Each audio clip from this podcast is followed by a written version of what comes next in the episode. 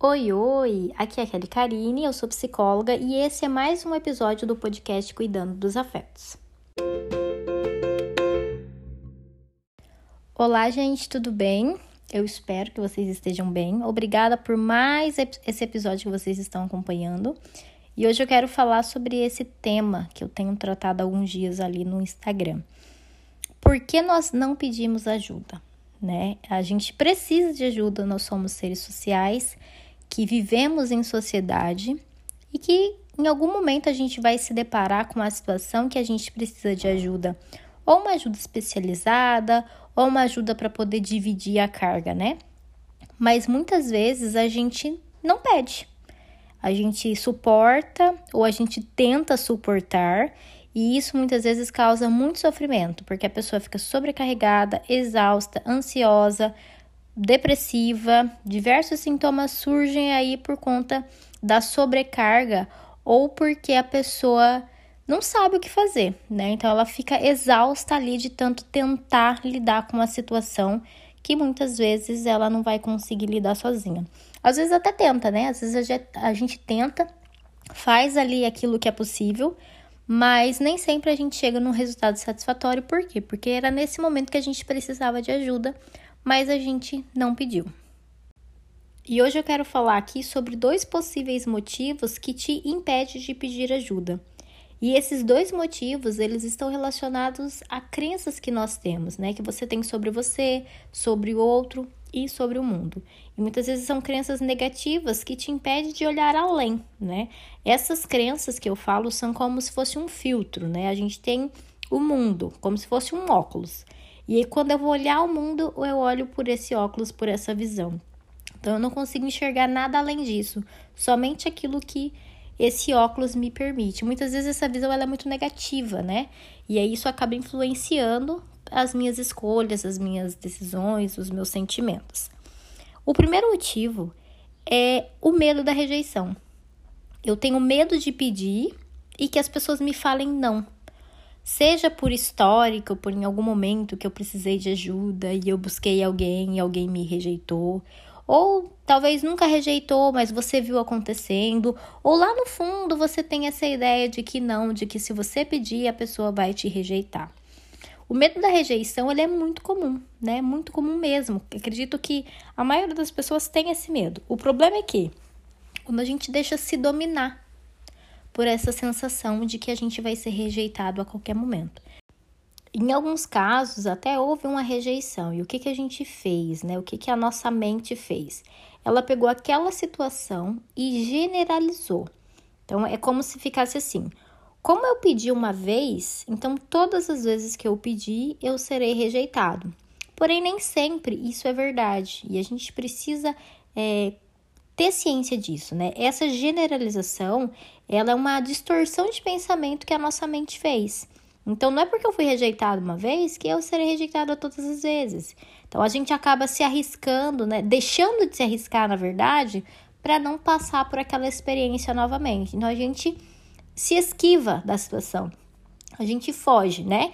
Então, fica assim: se eu não pedir ajuda, eu não serei rejeitado. Então, a gente fica tendo esses mecanismos aí de defesa para é, evitar essa rejeição.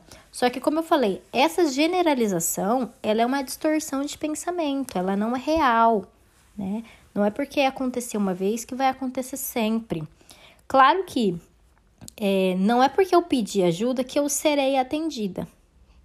E aí a gente precisa entender, né? Existem motivos para você não ser atendido em algum momento. Talvez aquela pessoa não tinha condições de te ajudar naquele momento. Talvez aquela pessoa não tinha habilidade, né? Talvez você pediu ajuda para uma pessoa que ela não, não tinha como te acolher, né? E também as pessoas têm os motivos dela. E a gente precisa respeitar isso. Mas eu não posso deixar de pedir ajuda. E quando eu deixo de pedir, quando eu deixo de fazer aquilo que eu preciso, eu acabo me sobrecarregando, evitando, e aí, quando, como eu evito a situação, eu acabo reforçando a ideia de que, opa, se eu pedir, eu vou ser rejeitado. Então, eu aumento essa crença de rejeição. E isso gera o quê? Um, um sentimento até mesmo de solidão. Porque você não pede ajuda, você fica sozinho e aí você fica preso naquela situação. Não tem ninguém por mim. Eu preciso fazer tudo sozinha. Não tem ninguém que vai me ajudar. Quando na verdade, até pode ter alguém que vai te ajudar. Mas como você não pede, você não fala, as pessoas não não te ajudam. E aí isso gera algum um tipo de confusão. O outro motivo que leva né, a que você evite pedir ajuda é a crença de que você precisa dar conta de tudo sozinha. Né? Para eu, para eu mostrar que eu sou forte, para eu mostrar que eu sou uma mulher de verdade, eu preciso dar conta de tudo sozinha. Muitas vezes essa essa crença, essa regra, ela tá ligada a mais uma crença de incapacidade, né? Então eu preciso mostrar que eu sou capaz, eu preciso mostrar que eu consigo, né?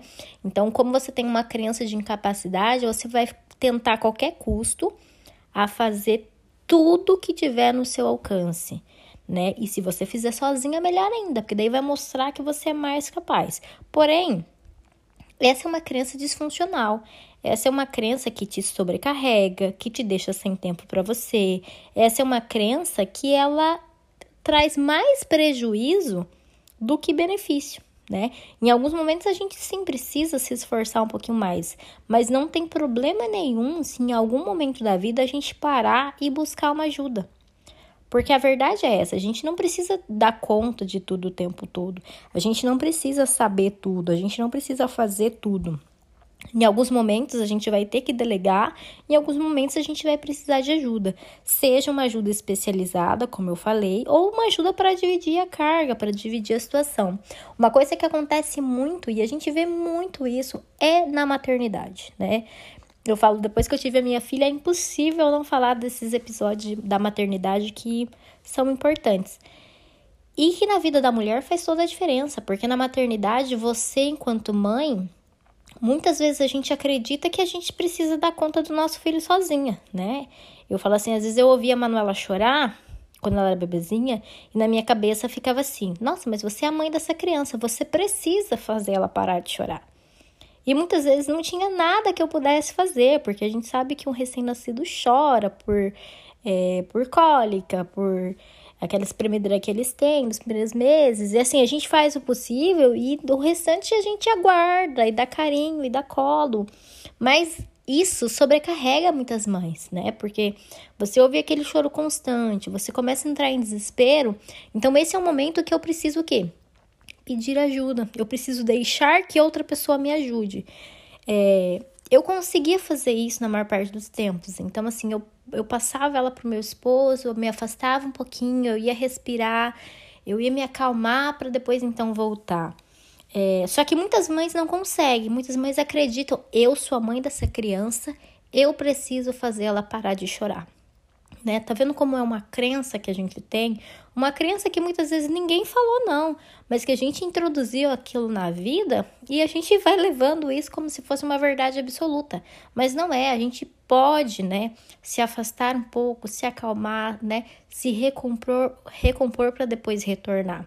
E enquanto a gente faz isso, a gente pode deixar que outra pessoa ajude. E por isso que é muito importante a rede de apoio. Ah, mas sou só eu e meu marido. Ok, teu marido é tua rede de apoio, então. E muitas vezes as mães não, não conseguem deixar que os maridos cuidem, né? Não conseguem deixar que os pais assumam alguns papéis que são tão importantes. Mas é, é algo que a gente precisa ir trabalhando, que a gente precisa ir cedendo esse espaço para que eles ocupem esses lugares também. E você ser ajudada. Na maternidade é até difícil falar isso, né? Ser ajudado, né? Até porque é um pai exercendo a função de pai. Mas a, a gente ainda está nesse processo de ceder esses espaços e eu, eu considero que nós temos um, uma, alguns avanços muito bons nesse sentido. Mas não só na maternidade, né? Eu falei da maternidade porque é uma, foi uma realidade recente para mim. Mas até mesmo na, no nosso local de trabalho, às vezes a gente tem um monte de coisas para fazer e a gente sabe que o fulano tá meio sossegado e a gente ao invés de pedir ajuda para ele, a gente não, mas eu dou conta, eu vou mostrar, vou mostrar meu serviço, vou mostrar meu valor e, e às vezes a gente acaba não fazendo. E uma coisa que acontece muito, né? Como a gente não quer pedir ajuda, mas a gente quer que o outro olhe para mim e entenda que eu preciso de ajuda. né? Então, como se o outro tivesse uma bola de cristal para saber do que você precisa. E não é bem assim, né? A gente muitas vezes precisa pedir o óbvio. E a gente fica irritado de pedir o óbvio? Fica, né? Porque ninguém merece. Por exemplo, a, a louça tá lá na pia. e você tá com um monte de coisa para fazer. Não custa nada você pedir pro teu filho, pro teu marido, ir lá e lavar a louça, né? Pedir, falar o óbvio também. Porque muitas vezes o óbvio precisa ser dito. Deveria, né? No mundo bacana, assim, um mundo muito ideal, a pessoa poderia ter o senso de olhar e não vou lavar porque a fulana tá ocupada? Poderia, mas a gente sabe que essa não é a realidade da maioria, né? A gente sabe que não é isso que muitas vezes acontece. Então, como muitas vezes não acontecem, a gente precisa sim pedir o óbvio. O fulano tá vendo que você no trabalho tá cheio de coisa para fazer. Ele poderia se oferecer? Poderia. Mas ele também tem as crianças dele. Talvez ele não sabe se você vai gostar, né? Talvez ele não sabe como te ajudar. Então você precisa falar. Fulano, você pode me ajudar aqui fazendo um favor? Pega esses papéis aqui, né? Se você puder e faz isso para mim. Então, até quando a gente vai pedir essa ajuda, a gente precisa ser muito específico, muito claro naquilo que a gente quer. Não precisa contar toda uma história, não.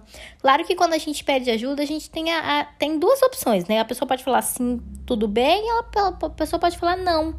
E não tem problema nenhum nisso, né? Mas a gente precisa ter o hábito de pedir ajuda, pedir o óbvio, pedir aquilo que Muitas vezes para você faz todo sentido, mas para outra pessoa não faz, porque você tem a sua lente de mundo. Você tá olhando o teu mundo sobre um olhar e a pessoa tá olhando o, mundo um olhar completamente diferente. Então a gente precisa normalizar essa questão de pedir ajuda. Pedir ajuda te ajuda, né? Pedir ajuda literalmente te ajuda. Você dá oportunidade para outra pessoa te ajudar. Você dá oportunidade para trabalhar a autoestima da outra, da outra pessoa, porque ela vai se sentir, né? Legal de ajudar alguém. Você dá a oportunidade de ter mais tempo para fazer coisas para você. Então, vai tirando essa carga muito grande que muitas vezes existe sobre você e você consegue se cuidar melhor. E é por isso que eu falo que pedir ajuda é um ato de autocuidado. Faz parte do autocuidado pedir ajuda, não se sobrecarregar. Então, isso faz todo sentido. E muitas vezes esses dois motivos interferem, né? Ou você acha que você vai ser rejeitada, ou você tem a crença de que você precisa dar conta de tudo. E os dois precisam ser analisados com calma. Porque os dois vêm de crenças disfuncionais e que a gente precisa destrinchar essas crenças e mostrar para ela, não, não é bem assim não, né? Um porque vem da generalização e o outro vem daquela crença de incapacidade lá. Nossa, se eu não der conta sozinha é porque eu não consigo, se eu não der conta sozinha é porque eu não sou capaz. Não. E você pode ser uma pessoa capaz, mas em alguns momentos precisar de ajuda. Então, normalizem o pedir ajuda. E normalizem pedir ajuda também pelo aquilo que é óbvio, né? E mesmo que você for rejeitada uma vez, não quer dizer que você será rejeitada sempre. E aí, nessa questão do rejeitado, a gente precisa aprender a identificar também para quem eu peço ajuda, né? Qual é a melhor pessoa ali disponível, né, para que eu possa pedir essa ajuda também? Claro que não tem receita de bolo, a gente precisa analisar o seu contexto. Então, vamos lá. Se você está passando por um episódio complicado, que você precisa pedir ajuda, mas que você não sabe como fazer, Talvez seja o momento de pedir uma ajuda profissional, né? E a psicoterapia está aí para isso, para te auxiliar. Existe um processo dentro da terapia que chama aconselhamento psicológico, que vai te ajudar a lidar com situações pontuais, específicas. São algumas sessões que a gente pega um assunto e a gente vai esgotar com você todas as possibilidades existentes para que você possa tomar a sua melhor decisão. Né? E esse processo é muito bacana quando você está passando por uma situação bem pontual e que precisa de, de, de um, um auxílio, de um norte, né? Então, caso você não consiga pedir ajuda para alguém do seu círculo, talvez uma ajuda especializada seja a melhor opção.